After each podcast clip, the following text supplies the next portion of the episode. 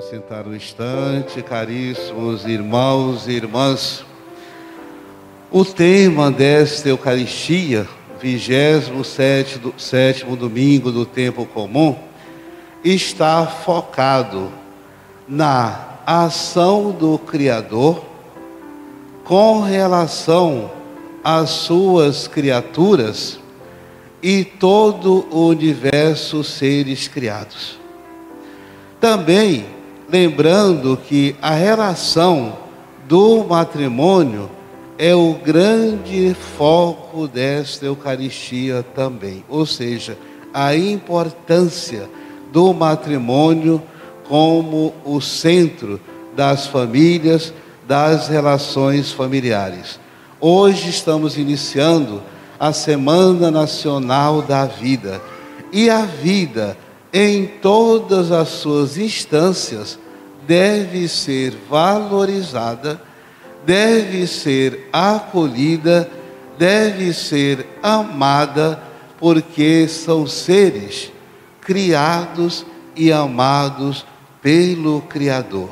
Não é somente a concepção, mas desde a concepção até a velhice, a vida deve ser valorizada. E como a gente percebe que numa estrutura social em que estamos vivendo, as pessoas são valorizadas por aquilo que, que elas produzem, por aquilo que elas têm. A pessoa idosa geralmente não é valorizada é de cortar o coração como os idosos de nossa sociedade são excluídos. As crianças são acolhidas, é, são bebês, são bonitinhos, faz o movimento na casa, são esperados pelos pais, os adolescentes, os jovens, os adultos que conseguem produzir, são valorizados, mas à medida em que é, a idade chega, nem trabalho uma pessoa depois de 50 anos é difícil de encontrar. Onde nós é, colocamos a sabedoria dessas pessoas? O acúmulo de sabedoria que essas pessoas de 40, 50, 60 anos têm. Qual é o valor da vida que é dado ao idoso? Qual é o valor da vida que é dado a um doente? Qual é o valor da vida que é dado a uma pessoa de rua? Esse período de pandemia, de maneira especial, nós vimos de tudo. E muito pouco o valor da vida. Houve momentos em que os médicos tiraram aqueles aparelhos de pessoas mais idosas para socorrer uma pessoa mais jovem. Não é valorizar a vida. Infelizmente, aconteceu muito disso em hospitais. Muitos idosos, eu digo milhares de idosos, foi tirado a possibilidade de viver. Porque não tinha estrutura para todo mundo. Como se dissesse: o senhor já viveu muito, agora parta e eu vou socorrer uma pessoa mais jovem. É valorizar a vida? Não. É priorizar para algumas circunstâncias ou para algumas pessoas. Volto à primeira leitura, em que Gênesis, no livro de Gênesis, descreve a criação como a admirável beleza de Deus. Nós fomos criados para viver no jardim.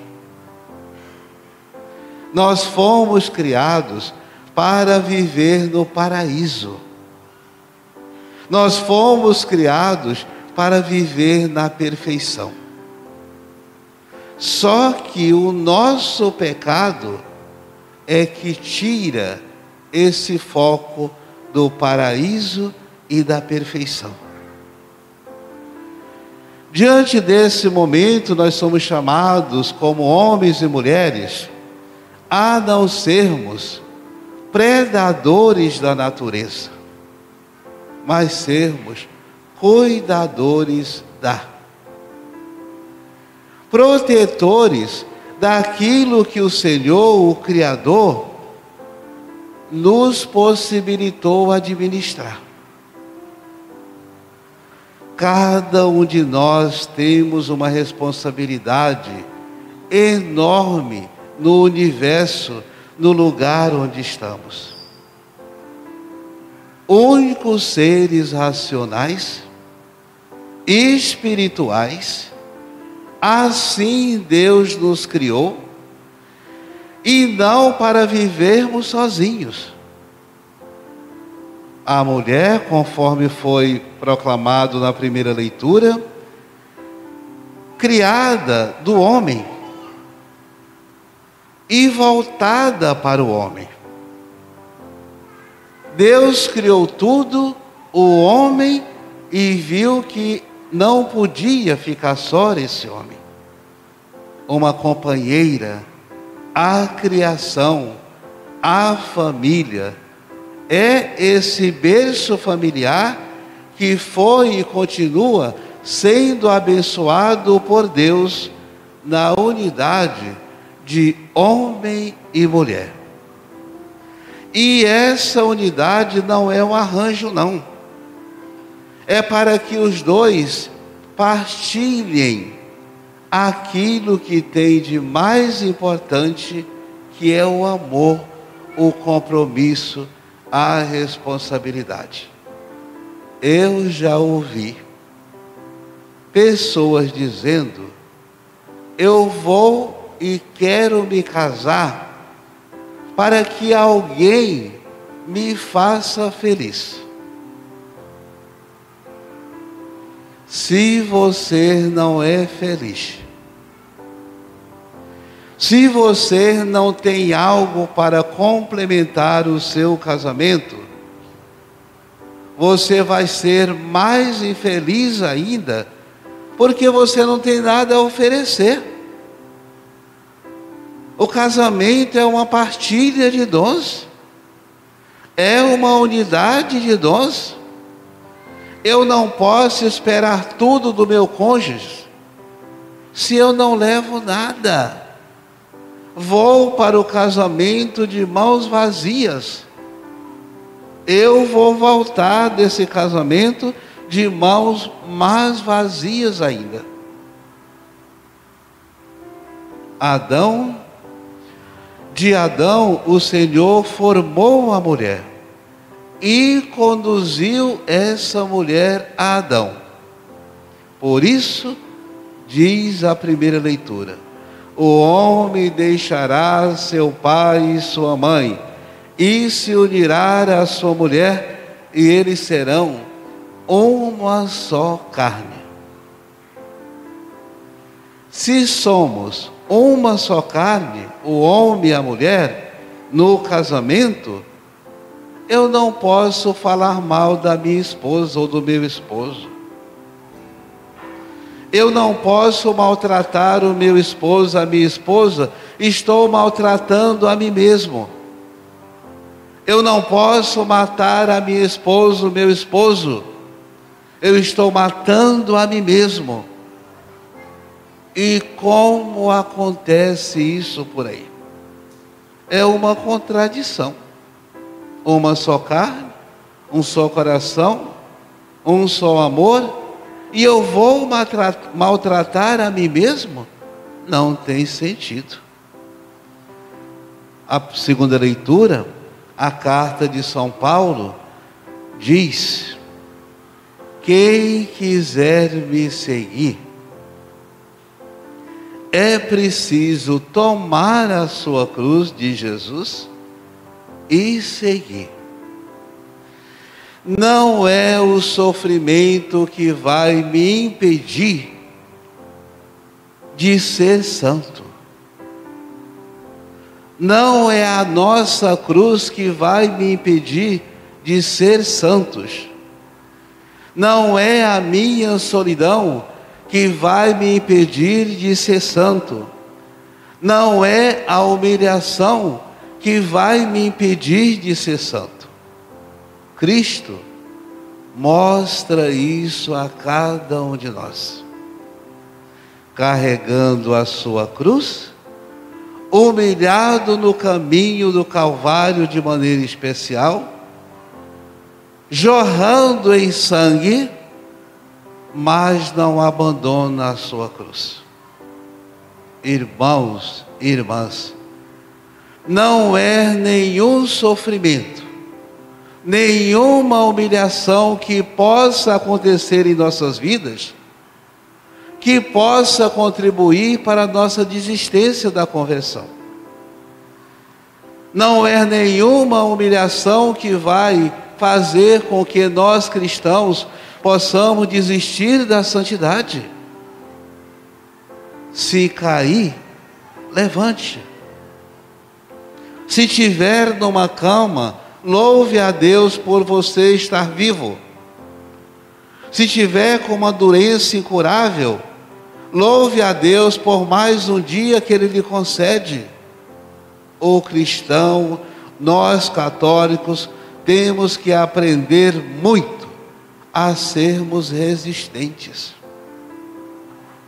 Nós reclamamos por pouco, mudamos até de credo por poucos, mudamos às vezes de religião sem nenhum motivo, e eu sei o motivo: falta de compromisso, falta de responsabilidade, não quer assumir a sua cruz e vai às vezes em busca de promessas, de milagres que a possa acontecer. O filho de Deus não age assim. Assume sua responsabilidade. O evangelho alguns fariseus perguntam: Mestre, é permitido ao homem divorciar-se de sua mulher, como Moisés ordenara, dando uma certidão de divórcio?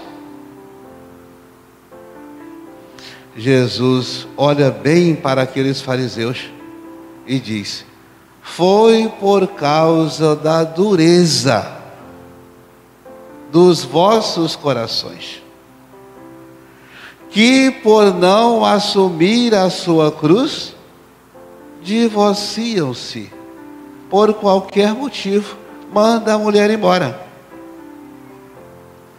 Ali, aquela certidão de divórcio dada por Moisés foi um arranjo,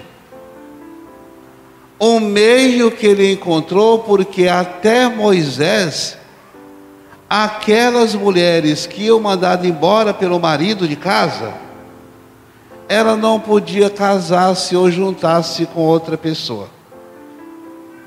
Se assim fizesse, ela podia ser morta, apedrejada. O marido podia casar ou se juntar com qualquer outra, mas a mulher não. A condição da mulher naquele momento era um objeto. E Moisés impediu tantas mortes de apedrejamento, dizendo: não, vamos fazer uma certidão de divórcio, e aí essa mulher está livre para casar ou se juntar-se de novo. E dizia a certidão, era o, o, o texto: podes ir podes casar com qualquer um conforme te agradar. Era o textozinho que a certidão de divórcio de Moisés dava às mulheres naquele momento. Jesus chega e diz: Não, Se você divorciar homem de sua mulher, você comete adultério. Também. E se a mulher se divorciar, também comete adultério. O casamento é permanente, é para sempre. A gente ouve de tudo na vida. Esses dias, uma senhora muito preocupada vem até mim e pergunta: Padre Pedro, eu quero cancelar o meu casamento. E aí a gente respira várias vezes para se acalmar e respondi: Minha senhora, o casamento não se cancela. Não é um instrumento que se cancela a qualquer momento. É um sacramento.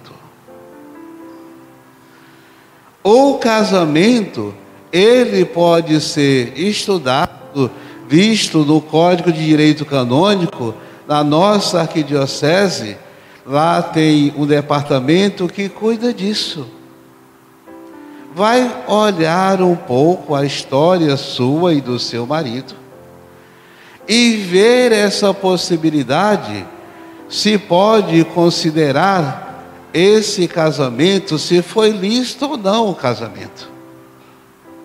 Porque as pessoas às vezes escondem alguma coisa para casar tenha outros interesses particulares. E aí, se houve essa má intenção no momento do casamento, ele pode ser considerado nulo. Ou seja, não houve casamento. A pessoa escondeu, ou os noivos esconderam, algo muito grave que pode ser considerado nulo esse casamento. Outro detalhe, já aconteceu dentro do vicariato, um batizado numa paróquia, a mãe da criança brigou com os padrinhos e foi para outra paróquia, batizou a criança novamente porque não queria mais aqueles padrinhos. Olha, se ver de tudo, aí a gente tem que chamar a pessoa, o batizado é um só. O batizado é para sempre. Eu falei esses dois exemplos para que a gente possa visualizar o quanto ainda temos que valorizar os sacramentos. Os sacramentos não são, não é uma brincadeira. Os sacramentos não são simplesmente o momento em que eu quero fazer e depois jogo o sacramento fora. O sacramento é permanente, é uma graça e a bênção de Deus, e aquilo que Deus nos concede, ninguém tem o direito de tirar. É simples assim a lei de Moisés protegeu essas mulheres, muitas mulheres, da morte. E aí Jesus chega, cancela essa lei, chama a humanidade inteira, transforma aqueles corações de pedra em corações de carne e diz: a partir de agora. Homens e mulheres casados são uma só carne, um só coração, uma unidade. Não se pode excluir absolutamente ninguém. Dar uma certidão de divórcio. Quem ama não mata. Quem ama, cuida. Quem ama, acolhe. Quem ama, tem compromisso. Quem ama no casamento é fiel até o fim. É fiel até a eternidade. Quem ama a sua fé é fiel ao seu batismo. Custe o que custar. Quem ama a Deus permanece fiel eternamente à sua profissão de fé. Irmãos e irmãs, quero lembrar nesse momento que todos nós, se quisermos viver na santidade, buscando nossa conversão e testemunhando que Jesus vive, vamos valorizar os nossos sacramentos. É através dos sacramentos que o Senhor se manifesta. É através do sacramento que o Senhor torna-se presente em nossas vidas. E é vivendo esses sacramentos que todos nós testemunhamos a nossa fé e caminhamos na conversão e na santidade. Assim seja.